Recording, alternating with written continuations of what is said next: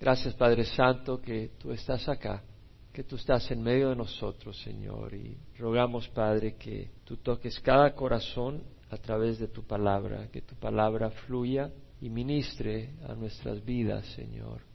Cualquier condición que traigamos, cualquier situación, cualquier actitud, Señor, que necesite tu sanidad, Señor, tu corrección, o tal vez hay desánimo, necesitamos ánimo, tal vez hay confusión, necesitamos luz, tal vez hay rebeldía y necesitamos arrepentimiento, tal vez hay incredulidad, Señor. Rompe, Señor, el corazón duro y danos un corazón sensible a tu presencia.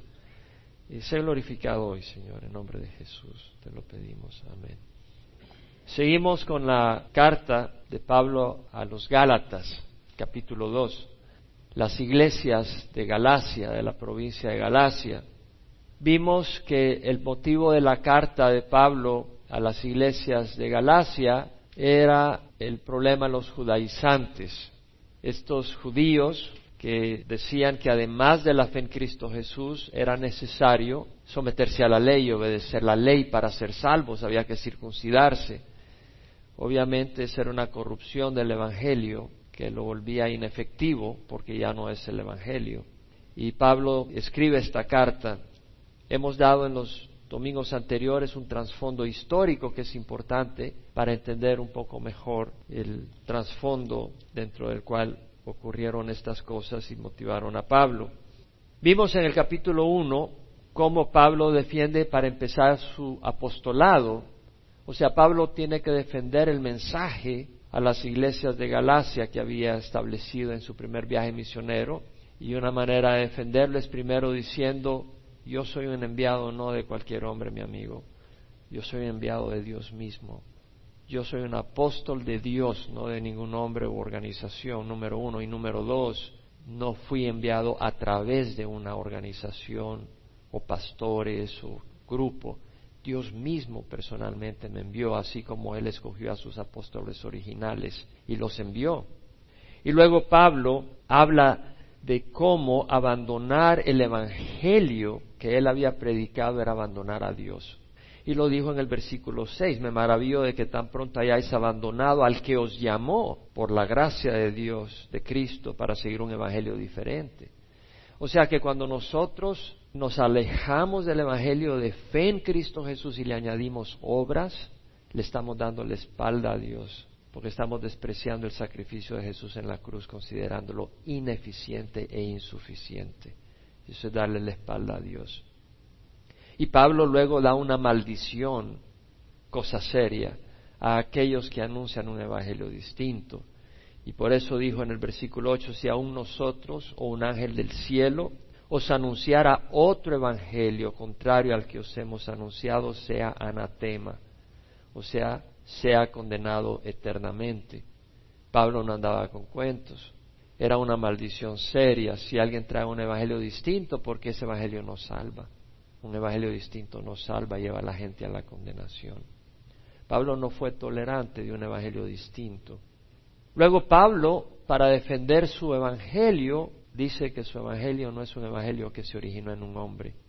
No se lo inventó él, ni se estableció un concilio para decidir cómo podemos llegar a la salvación. Pablo dice, el evangelio que yo recibí no lo recibí de hombre, lo recibí de Dios mismo. Lo dice en el versículo 11 y 12, quiero que sepáis, hermanos, que el evangelio que fue anunciado por mí no es según el hombre, ni lo recibí de hombre, ni me fue enseñado, sino que lo recibí por medio de una revelación de Jesucristo. Entonces vemos que Pablo, cuando recibió al Señor en ese encuentro en camino a Damasco en el año 34, inmediatamente fue a Arabia, él recibió el Evangelio por revelación de Dios, regresó a Damasco y estuvo tres años ministrando. Después de tres años vimos cómo los judíos quisieron matarlo y él tuvo que irse a Jerusalén. Fue a Jerusalén, estuvo quince días con Pedro, conoció a Pedro, estuvo compartiendo. Bernabé le ayudó a que lo recibieran porque la gente le tenía miedo, porque se acordaba que él era perseguidor de las iglesias.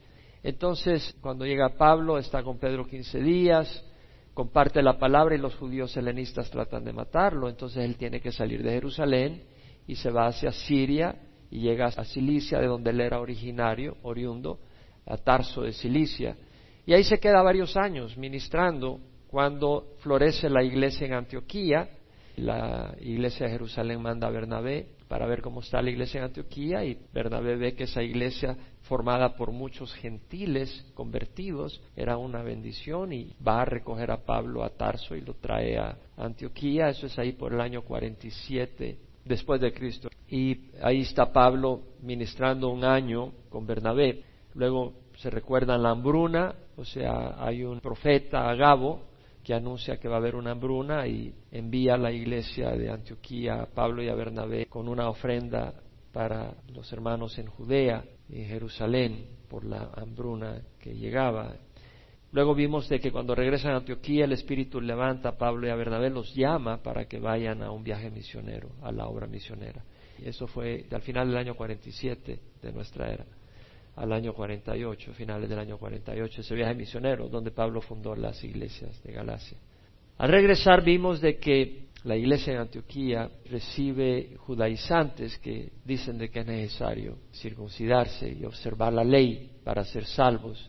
Y es ahí donde hay una gran pugna, un gran conflicto entre Pablo Bernabé y los judaizantes que habían llegado. Y la iglesia en Antioquía decide enviar a Pablo y a Bernabé a Jerusalén para tratar el asunto y que quede resuelto. Y eso es ahí donde empezamos a ver el capítulo 2. Es el concilio de Jerusalén, cuando Pablo y Bernabé van hacia Jerusalén para tratar el asunto. Entonces Pablo dice, después de 14 años, esto es ahí por el año 49 de nuestra era, subió otra vez a Jerusalén.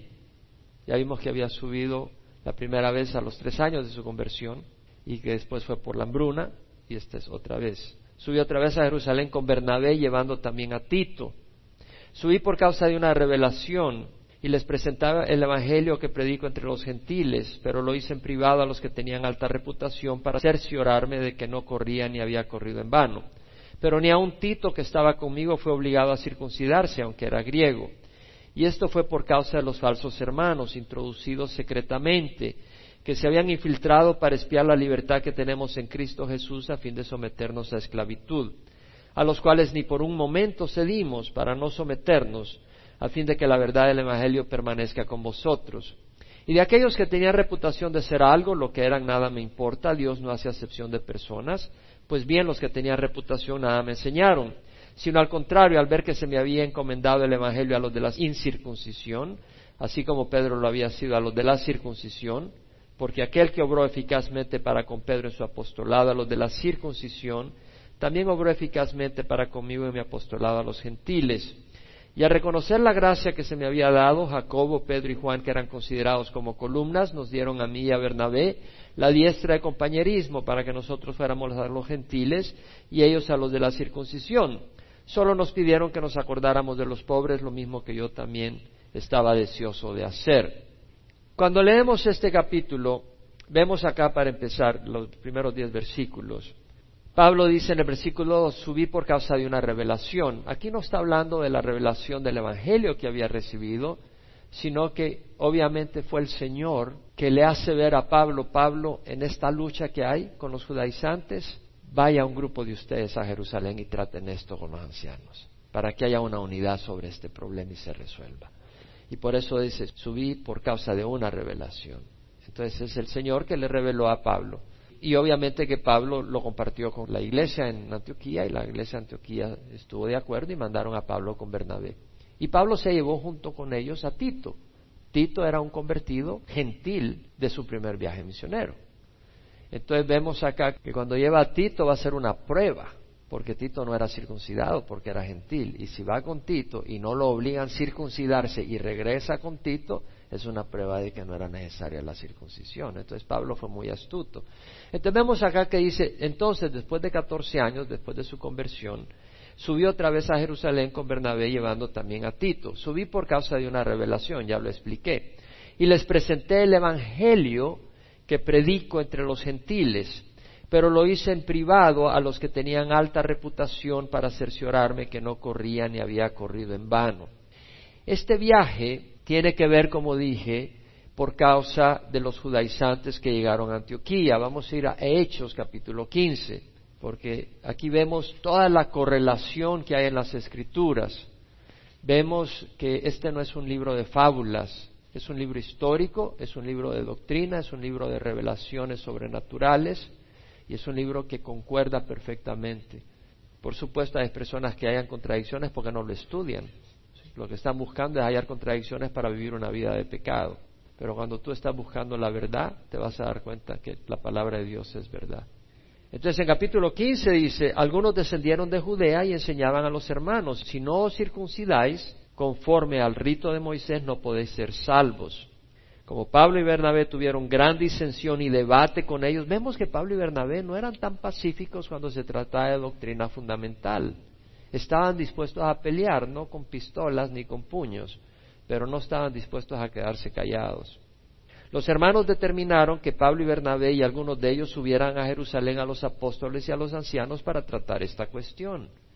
Era muy importante que hubiera unidad dentro de la iglesia. Así que siendo enviados por la iglesia pasaron por Fenicia, esa es la zona del Líbano, y Samaria, relatando detalladamente la conversión de los gentiles, y causaban gran gozo a todos los hermanos. Cuando llegaron a Jerusalén, fueron recibidos por la iglesia, los apóstoles y los ancianos, e informaron de todo lo que Dios había hecho con ellos. Pero algunos de la secta de los fariseos que habían creído se levantaron diciendo es necesario circuncidarlos y mandarles que guarden la ley de Moisés. Ellos habían creído en Jesús. El problema es que habían creído en Jesús, pero no habían creído realmente en el Evangelio, porque estaban diciendo es necesario añadir obras para ser aprobados. Eso no es creer en la obra de Jesucristo. Hay muchas personas que dicen yo creo en Jesús, yo soy cristiano, pero su salvación no está basada. Tú le preguntas, ¿cómo sabes que te vas a ir al cielo? Bueno, yo hago buenas obras, yo voy a la iglesia, yo hago esto, yo hago lo otro. No, no, eso no te salva. Te salva la fe en Jesucristo. La fe y qué más? La fe y nada más. Y si es una fe viva, va a haber obras. Pero lo único que te salva es la fe. Tus obras no te pueden ganar nada, mi hermano. Te pueden ganar premios en el cielo, pero no la salvación. La salvación no la puede ganar porque no son perfectas. Lo único perfecto es el sacrificio de Jesús en la cruz. Entonces vemos acá el motivo del viaje que ya lo mencioné. Entonces vemos que se forma el concilio en Jerusalén, es decir, se reúne el concilio. Ahora vemos que primero Pablo habla con los ancianos en privado, pero luego se hace un concilio público. Obviamente que Pablo trató primero esto con Pedro, con Jacobo, con Juan en privado antes de que se hiciera el concilio público para más o menos ponerlos al tanto de la situación. Y dice, los apóstoles y los ancianos se reunieron para considerar este asunto y después de mucho debate, o sea, había una lucha y ¿será o no será? ¿Es necesario la circuncisión o no? Pedro se levantó y les dijo, hermanos, vosotros sabéis que en los primeros días Dios escogió de entre vosotros que por mi boca los gentiles oyeran la palabra del Evangelio y creyeran. No fue Pablo el primero que anunció el Evangelio a los gentiles, fue Pedro. Por supuesto, cuando fue la persecución, cuando el martirio de Esteban en el año 32, se desató una persecución de la iglesia. Y los cristianos de Jerusalén se dispersaron por Judea y Samaria. Y así vemos que Felipe lleva el Evangelio a Samaria. Los samaritanos realmente no eran judíos, eran una mezcla entre judíos y gentiles estaban bajo la ley, ellos observaban el Pentateuco, los primeros cinco libros de la Biblia, pero realmente eran enemigos de los judíos, había una gran pugna, y realmente conocían la ley y se circuncidaban. Ahora fue Pedro cuando estaba en Jope, había hecho una gira ministerial y estaba en Jope, cuando se le aparece un ángel a Cornelio, y eso está en el capítulo 10 y 11 del libro de Hechos, no vamos a ir ahí para ganar tiempo, voy a resumir un poco. Está Cornelio, Cornelio era un centurión, es decir, un general o un capitán de cien soldados de la corte italiana. La corte italiana era un pelotón de varias centurias, de varios cientos de soldados, cada grupo de cien bajo un centurión y Cornelio era un centurión. Ahora Cornelio daba grandes y generosas ofrendas al pueblo de Dios y creía en el Dios de Israel y oraba continuamente. Un día cuando estaba en oración a la hora tercera, que son las tres de la tarde, la hora del sacrificio, la hora donde el pueblo de Israel llevaba a cabo sacrificios y oración, se le aparece un ángel a Cornelio y le dice, Cornelio, y él se asusta y dime, Señor.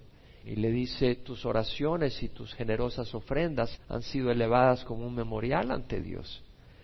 Y manda traer a Pedro, a Simón, llamado también Pedro, que está en Jope, en casa de Simón el curtidor. Y se te dirá qué tienes que hacer. Entonces Cornelio manda a dos de sus criados y a un soldado piadoso a Jope para ir a traer a Pedro. En ese tiempo, mientras están llegando a recoger a Pedro, Pedro está en la azotea un mediodía con hambre y entra en un éxtasis. Y en ese éxtasis ve un lienzo grande que baja del cielo con reptiles, aves y todo tipo de animales inmundos. Y oye una voz del cielo que dice, Pedro, levántate, mata y come. Y él dice, de ninguna manera, Señor, yo jamás he comido algo que sea inmundo. Interesante que le ama al Señor, pero le está diciendo no. Si es Señor, le haces caso. Y vuelve a bajar el lienzo y le dice, Pedro, levántate, mata y come. No hay ninguna manera, Señor. No puedo comer algo inmundo. Y vuelve a ocurrir la tercera vez. Y finalmente se eleva el lienzo con los animales y Pedro dice, ¿qué significa eso? Cuando en eso van llegando los dos criados con el soldado que vienen de Cornelio a buscar a Pedro y el Espíritu le dice a Pedro, vienen tres hombres a buscarte, baja y ve con ellos. Pedro dice, ¿qué es esto? Y baja Pedro y ve a los hombres y le dice, yo soy al que ustedes buscan. Y va con ellos. Y cuando llega a Cesarea, que era una ciudad muy importante, era una capital romana y de la zona, cuando llega a Cesarea, sale Cornelio y se le arrodilla. Y le dice, levántate, yo soy hombre como tú. Muy distinto al papa de hoy en día, o por lo menos no al de hoy en día, pero el de algunos papas anteriores. Pedro le dice, levántate, yo soy hombre como tú. Y Pedro cuando llega le dice, bueno, yo tuve esta visión, le dice Cornelio, y te mandaba a traer. Y Pedro se da cuenta entonces lo que significaba la visión que había tenido, que simple y sencillamente los gentiles eran herederos del reino de Dios junto con los judíos por la fe en Cristo Jesús. En otras palabras, Cristo rompía la barrera que separaba a los gentiles de los judíos. Y ahora eran un solo pueblo por fe en Cristo Jesús. Sin fe en Cristo Jesús no son un solo pueblo. Entonces Pedro les predica el Evangelio, les predica a Jesucristo. Y al predicarle a Jesucristo, ellos al oír con fe reciben el Espíritu Santo y empiezan a hablar en lenguas. De manera que los que habían ido con Pedro de Jope, que eran judíos, cuando ven a los gentiles que habían recibido el Espíritu Santo se impresionan y Pedro dice, bueno, si el Espíritu Santo ha decidido bendecirlos, ¿quiénes somos nosotros para impedir que sean bautizados y los manda a bautizar? Obviamente que Pedro le pidió a los discípulos que habían con él que bautizaran al grupo de los gentiles. Entonces vemos que Pedro llevó el Evangelio a los gentiles por primera vez, pero el llamado de Pedro fue hacia los judíos en general y el llamado de Pablo fue a los gentiles. Entonces vemos que en el versículo 7, después de mucho debate, Pedro se levantó y les dijo, hermanos, vosotros sabéis que en los primeros días Dios escogió de entre vosotros que por mi boca los gentiles oyeran la palabra del Evangelio y creyeran. Y Dios que conoce el corazón les dio testimonio dándoles el Espíritu Santo, así como también nos lo dio a nosotros. Y ninguna distinción hizo entre nosotros y ellos purificando por la fe sus corazones. Es decir, la purificación de nuestro corazón no es por obras, no es por penitencias, es por la fe. Y luego dice, ahora pues, ¿por qué tentáis a Dios poniendo sobre el cuello de los discípulos un yugo que ni nuestros padres ni nosotros hemos podido llevar? Es decir, ¿por qué ponerle carga de ley? Es decir, Jesús vino a quitar cargas. Él no vino a poner cargas. Jesús vino a hacer un camino. Él es el camino al reino de Dios, a Dios, no a ser más difícil el camino. Y luego dice Pedro, creemos más bien que somos salvos por la gracia del Señor Jesús, de la misma manera que ellos también lo son. Es decir, hay un solo evangelio para los judíos y para los gentiles, no hay dos evangelios. Y si hay un solo evangelio para el gentil y no hay que circuncidarse, es el mismo evangelio para los judíos. Toda la multitud hizo silencio y escuchaban a Bernabé y a Pablo que relataban las señales y prodigios que Dios había hecho entre los gentiles por medio de ellos. Cuando terminaron de hablar, Jacobo respondió diciendo, escuchadme hermanos, Jacobo es el medio hermano de Jesús. Él era líder de la iglesia en Jerusalén. Simón ha relatado cómo Dios al principio tuvo a bien tomar de entre los gentiles un pueblo para su nombre. Y con esto concuerdan las palabras de los profetas. Vemos que cualquier doctrina del Nuevo Testamento tiene que concordar con el Antiguo Testamento. Las personas que dicen que el Antiguo Testamento es obsoleto están equivocados. Todo el Nuevo Testamento fue justificado en el Antiguo Testamento. Y es importante que toda doctrina tenga bases a lo largo de toda la Escritura.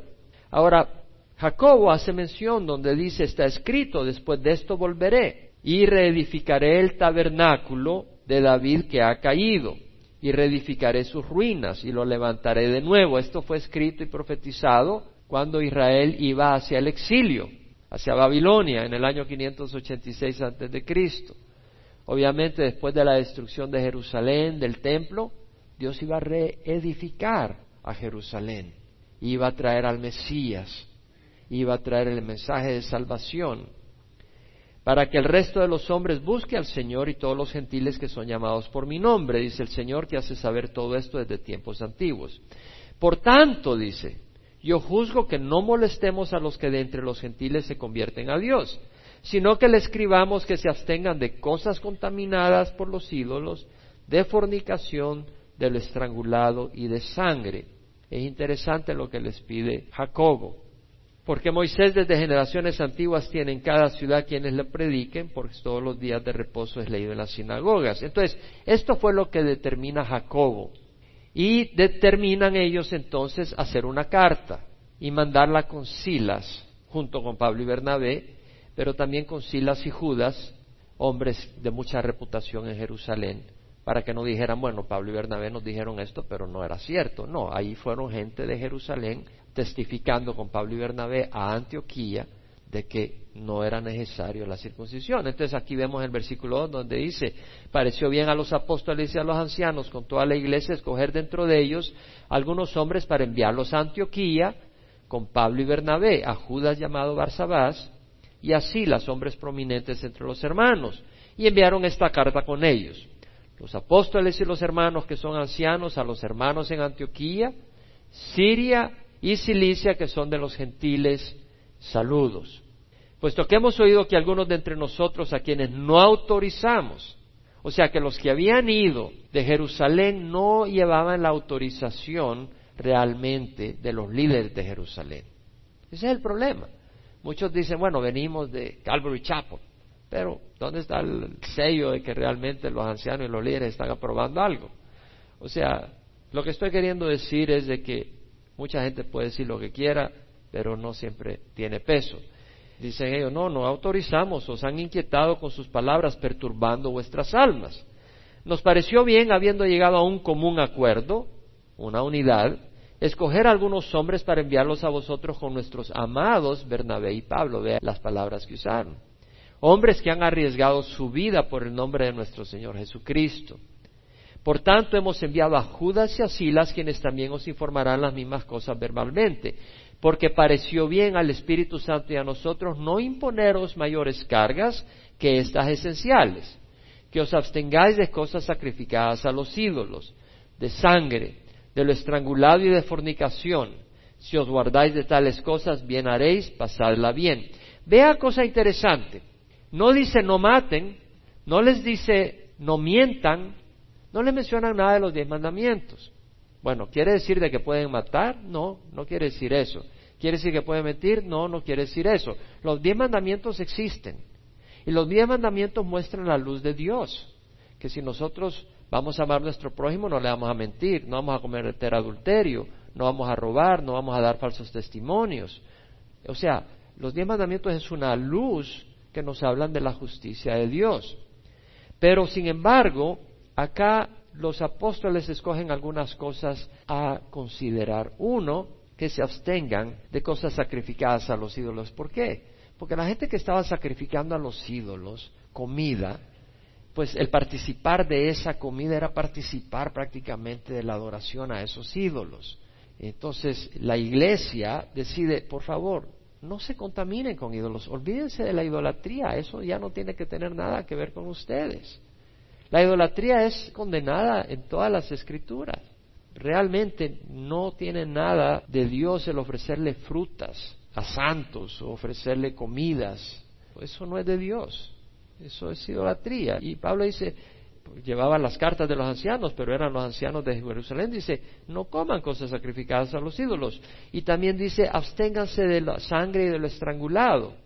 De lo estrangulado, es decir, si vas a comer un animal, no lo estrangules, quítale la sangre. ¿Por qué? Porque la sangre fue dada por el Señor para los sacrificios, para aplacar la ira de Dios. Entonces en el Antiguo Testamento sacrificaban animales y la sangre no era para el ser humano, era para derramarla en el altar como una ofrenda a Dios porque la vida está en la sangre. Entonces la sangre no era para comerse y por eso dice absténganse de lo estrangulado y de sangre y luego de la fornicación. ¿Por qué de la fornicación? Porque la fornicación era rampante. En el tiempo de Pablo la fornicación era como comer pan con leche o con café. Eso era común para todo el mundo. Entonces Pablo les recuerda, y los apóstoles, no fornicar, no es aceptable. ¿Por qué? No todo el mundo mata, pero la fornicación es muy común aún en nuestro ambiente. Entonces era como quien dice, dejen la fornicación. Si os guardáis de tales cosas, bien haréis pasarla bien. Número uno, dentro de lo que le pidió el concilio de Jerusalén es, no incluye el circuncidarse. No les dijo tienen que circuncidarse. Vemos que no hay una ley ceremonial que tenían que cumplir. Número dos, no los obliga a observar el sábado. ¿Se da cuenta? No les dice tienen que observar el sábado, porque hay un grupo que dice que si tú no te reúnes el sábado y te reúnes el domingo, tienes la marca de la bestia y te vas a condenar. Ustedes han oído de ese grupo. Son adventistas del séptimo día. ¿sí? Radicales. Si tú te reúnes el sábado, bien, si no te reúnes el sábado te vas a condenar, dice. Vemos acá que ni siquiera obligan que se reúnan el sábado y luego algunos dicen si tú comes carne de cerdo te vas a condenar. Acá vemos nada que diga que no coman carne de cerdo. Vemos acá el concilio de Jerusalén, ¿sí? Entonces, vemos también la conexión entre las escrituras. El hecho histórico que es relatado en el libro de Hechos y luego como en Gálatas coincide con la escritura. Entonces continuamos en Gálatas capítulo 2 y vemos en el versículo 1 es que Pablo lleva a Tito. Ya expliqué la astucia de Pablo al llevar a Tito. En el versículo 2 dice, subí por caso de una revelación y les presenté el evangelio que predico entre los gentiles, pero lo hice en privado a los que tenían alta reputación para cerciorarme que no corría ni había corrido en vano. Vemos que Pablo les presenta el evangelio a los apóstoles. Y si el Evangelio que los apóstoles predicaban era distinto al de Pablo, Pablo dice, hay un problema serio. ¿Qué quiere decir eso? Algo muy importante. Esa es una prueba muy importante para nuestros días. Si en la iglesia que tú estás predica un evangelio distinto al que predicaban los apóstoles, esa iglesia no te está enseñando la doctrina sana. Porque Pablo mismo dijo, tiene que coincidir mi evangelio con el de los apóstoles, porque el de los apóstoles fue dado por Jesucristo también, y no puede contradecirse el Señor. Ahora continuamos en el versículo 3. Pero ni un Tito que estaba conmigo fue obligado a circuncidarse, aunque era griego. Vemos acá que eso confirma que no es la ley la que salva, pero es simplemente la fe en Jesucristo. Porque a Tito no lo obligaron a circuncidarse. Si la circuncisión hubiera sido importante, hubieran obligado a Tito a circuncidarse. Y esto fue por causa de los falsos hermanos introducidos secretamente que se habían infiltrado para espiar la libertad que tenemos en Cristo Jesús a fin de someternos a esclavitud. Esto fue por causa de los falsos hermanos. Pongan atención, Pablo no los llama hermanos confundidos. Pablo los llama falsos hermanos. Añadir obras al mensaje de gracia te separa de Dios. Así de sencillo. Y luego dice, introducidos secretamente se introdujeron en forma sutil, entraron inadvertidos como hermanos, aparentaban ser piadosos, santos y entregados a Dios, pero llevaban otro evangelio, otra enseñanza. Y dice, se habían infiltrado para espiar la libertad que tenemos en Cristo Jesús a fin de someternos a esclavitud. En Cristo Jesús somos libres. No tenemos que obedecer leyes ceremoniales. Lo que salve es la fe, más cero. Ahora, si tú le añadas obras, o te tienes que bautizar para ser salvo. No, somos bautizados porque el Señor nos manda a bautizarnos, pero el bautismo nos salva. En otras palabras, si tú hoy recibes al Señor y te mueres y no te logras bautizar, no te vas al limbo, te vas al cielo, porque lo que salva es la fe en Cristo Jesús. Entonces el añadir que tú te tienes que bautizar para ser salvo es añadir obras. Y eso es una distorsión del Evangelio. Y Pablo se hubiera puesto todo encrispado y no se hubiera quedado tranquilamente callado. Pablo lo llama falsos hermanos. El propósito de los judaizantes era promover su enseñanza. Salvación es fe más obras. No, eso era esclavizar a la gente a la ley ceremonial. Y luego dice, a los cuales ni por un momento cedimos, para no someternos a fin de que la verdad del Evangelio permanezca con vosotros. Es decir, Pablo no estaba dispuesto a ceder en lo fundamental ni un tan solo pelo. En lo no fundamental, tolerancia, pero en lo fundamental no cedamos ni un solo pelo. Pablo era un centinela apasionado por la verdad del Evangelio. En Filipenses 3, 2, 3 dice lo siguiente, cuidaos de los perros, cuidado de los malos obreros, cuidaos de la falsa circuncisión. ¿Cuál es la falsa circuncisión? La falsa circuncisión es la circuncisión externa, pero no es la circuncisión del corazón porque nosotros somos la verdadera circuncisión, que adoramos en el Espíritu de Dios y nos gloriamos en Cristo Jesús, no poniendo la confianza en la carne. En otras palabras, Pablo dice, la circuncisión no es la externa la que vale, sino la interna. Y nosotros somos la verdadera circuncisión, no nos gloriamos en la carne. ¿O tú vas a ser salvo? Sí, yo voy a ser salvo porque creo en Cristo Jesús y me bauticé y además, mira todo lo que he hecho. Yo diezmo, yo voy tres servicios a la semana a la iglesia, yo hago todo esto, ay, yo te impresiono si tú supieras cómo soy yo, te impresiono. Esto es gloriarte en la carne. Y desgraciadamente en algunas iglesias, sobre todo de corte pentecostal, hay mucha gente atrapada en eso, que dice, yo voy todos los días a la iglesia, hermano. Yo soy una persona espiritual. De lunes a sábado yo paso en la iglesia. Por eso tu casa es un despelote. Llega el esposo a casa y ¿dónde está la comida? No, ella está cocinándole al pastor. ¿Cierto o no? O sea, hay gente que me ha tratado de impresionar cuando les pregunto, ¿es cristiana? Sí, sí, yo voy cinco veces a la semana a la iglesia. O sea, como quien dice, mira mis calificaciones, mira mi pedigrí acá. Pero es un problema. Si estás metido tanto tiempo en la iglesia, yo creo que es un problema. Y luego dice Pablo, y aquellos que tenían reputación de ser algo, lo que era, nada me importa de quién está hablando, está hablando de Pedro, está hablando de Jacobo, está hablando de Juan, está hablando de los apóstoles. Le dice, aquellos que tenían reputación de ser algo, lo que era, nada me importa. Dios no hace acepción de personas, pues bien, los que tenían reputación, nada me enseñaron. Wow. ¿Qué está diciendo Pablo? New King James Version dice así, those who seem to be something, aquellos que aparentan ser algo.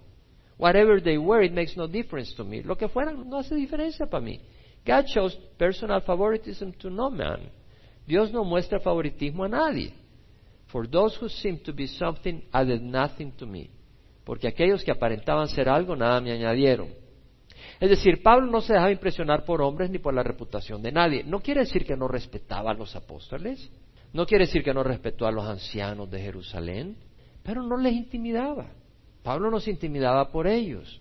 Yo creo que hay algo que aprender acá, y no lo digo por mí ni por esta congregación, pero lo digo porque es algo bien importante y creo que es importante. Muchas veces cuando llega un predicador de fama, todo el mundo corre a oírlo. Y boca abierta, ¡wow! Pero el pastor humilde que está en su congregación predicando todos los fines de semana, toda la media semana ahí, ni le pone atención, aunque esté enseñando la palabra de Dios, porque no están poniendo atención a la palabra, sino al instrumento. Y de veras, no lo digo por mí, créanmelo pero lo digo en términos generales. Hay una cultura de estrellas en la iglesia. Llegó el nuevo héroe, ¿verdad? Llegó aquel que vende tantos CDs o tiene tantos libros, como que si Dios solo habla a través de esa persona. Pablo no se dejaba deslumbrar por los hombres, sabía que era la gracia de Dios y que Dios habla hasta a través de mulas, como lo hizo a ¿no? Y por supuesto habla a través de sus pastores. Entonces, si hacemos acepción de persona y se nos dejamos deslumbrar, no vamos a oír a los pastores que Dios está usando para llevarnos la palabra de Dios. Y podemos oír a aquellas personas que son famosas y no nos están dando el mensaje limpio, porque nos estamos dejando deslumbrar. Y hay personas famosas que no están compartiendo el Evangelio hoy en día. Pero hay ministerios famosos y muy amplios que no están compartiendo la palabra sana ni el mensaje de arrepentimiento. Volviendo al versículo 7 a 8 sino al contrario, al ver que se me había encomendado el Evangelio a los de la incircuncisión, así como Pedro lo había sido a los de la circuncisión, porque aquel que obró eficazmente para con Pedro en su apostolado a los de la circuncisión, también obró eficazmente para conmigo en mi apostolado a los gentiles. Es decir, Pablo tenía el llamado a los gentiles. se había encomendado el Evangelio a los de la incircuncisión, es decir, a los gentiles que no habían sido circuncidados, así como Pedro lo había sido a, los de la circuncisión, a los judíos. Y luego dice, porque aquel que obró eficazmente para con Pedro en su apostolado, a los de la circuncisión también obró eficazmente para con mi apostolado a los gentiles. Entonces vemos de que no hay un Papa universal. Cuando Dios levantó a Pedro, lo levantó a Pedro para llevar el Evangelio a los judíos y a Pablo a los gentiles. Y no solo a ellos, sino que levantó a otros, pero ellos fueron los instrumentos principales que el Señor usó dentro de los apóstoles. Y vemos que Dios obra eficazmente, tanto en Pedro como en Pablo, en sus ministerios distintos. Y es acá donde vemos de que si tú quieres ser efectivo en tu ministerio, para empezar debe ser tu ministerio. Es decir, Pablo no buscó ser efectivo en el ministerio de Pedro. Pablo fue efectivo en el ministerio de Pablo. Y yo tengo que saber qué es el don que Dios me ha dado o los dones que Dios me ha dado y cuál es el ministerio que Dios me da para usar esos dones. Entonces yo debo de aplicar esos dones en ese ministerio y no decir, bueno, a mí me gusta el otro ministerio, si ese no es el que Dios te ha dado, ¿qué haces ahí? Dedícate al ministerio que Dios te ha dado y vas a ser bendecido y vas a ser de bendición. Y luego dice Pablo, al reconocer la gracia que se me había dado, Jacobo, Pedro y Juan, que eran considerados como columnas, nos dieron a mí y a Bernabé la diestra de compañerismo para que nosotros fuéramos a los gentiles y ellos a los de la circuncisión. Al reconocer la gracia que se me había dado. O sea, Pablo dice, los apóstoles reconocieron la gracia de Dios que se me dio a mí. Es decir, los apóstoles reconocieron que el ministerio de Pablo no era trabajo de hombres, era la obra de Dios a través de él. Era obvio, el fruto, todo. Y dice, al reconocer la gracia que se me había dado. Este es un problema cuando tú eres el único que crees que tienes un don. O sea, aquel que dice, bueno, yo sé predicar, a mí me encanta predicar y solo tienes a una persona ahí. Entonces no tienes el don de predicar. O tú dices, bueno, yo tengo el don de dar generosamente. Y tu familia te dice, no, hombre, tú eres un tacaño. Entonces, ese don tú lo tienes en tu mente, pero no lo tienes en la verdad. Y luego dice, Jacobo, Pedro y Juan, que eran considerados como columnas. Hmm, interesante, porque no menciona que Pedro es la roca, menciona que habían columnas. ¿Quién era la roca? Jesucristo, Pedro mismo lo dijo en su epístola, ¿se acuerdan? Primera de Pedro, capítulo 2, versículo 4, viniendo a él como a una piedra viva desechada por los hombres, pero escogida y preciosa delante de Dios. Pedro mismo dijo, la roca de la iglesia es Jesús. Entonces vemos de que Pablo no habla de un papa, y interesante que el primero de los tres mencionados no es Pedro, es Jacobo, que fue líder de la iglesia. Y se nos dieron a mí y a Bernabé la diestra compañerismo para que nosotros fuéramos a los gentiles y a los de la circuncisión. Vemos acá una armonía con ministerios distintos. Y lo que pasa muchas veces en las iglesias, oh, tú tienes ese ministerio, yo tengo esto, ya somos enemigos, ya estamos en competencia. Ocurre lamentablemente y es doloroso, ¿no? A veces dentro de la iglesia de Cristo existe ese celo, esa envidia, esa competencia. No debe ser así. O si tú no te unes a mi ministerio, y eres mi enemigo. No, únete si quieres, pero el ministerio que Dios me ha dado, yo tengo que ser obediente a la visión que Dios me ha dado. No vengas a imponerme tu visión a lo que Dios me ha dado. Yo tengo que seguir la visión de Dios. Y si eso te molesta, pues patitas, ¿para qué las quiero? Vete de aquí. No vengas a traer pleitos. Pero hay pleitos y hay pugnas que rompen el corazón de Dios. Ahora dice el versículo 10, solo nos pidieron que nos acordáramos de los pobres, lo mismo que yo también estaba deseoso de hacer. Dios tiene un lugar, un mensaje especial un mensaje de esperanza, especialmente para los pobres. ¿Por qué? Porque generalmente el pobre tiene un corazón más abierto al Evangelio que el rico. En Lucas 4, 18 al 19, cuando Jesús va a la sinagoga de Nazaret, donde casi lo matan en su ministerio, él lee las palabras de Isaías, que dice, el Espíritu del Señor está sobre mí, porque me ha ungido para anunciar el Evangelio a los pobres me ha enviado para proclamar libertad a los cautivos y la recuperación de vista a los ciegos y para poner en libertad a los oprimidos y para proclamar el año favorable del Señor. Qué lindo. Tú puedes pensar lo que te dé la gana, pero esta es la base de lo que dijo el Señor.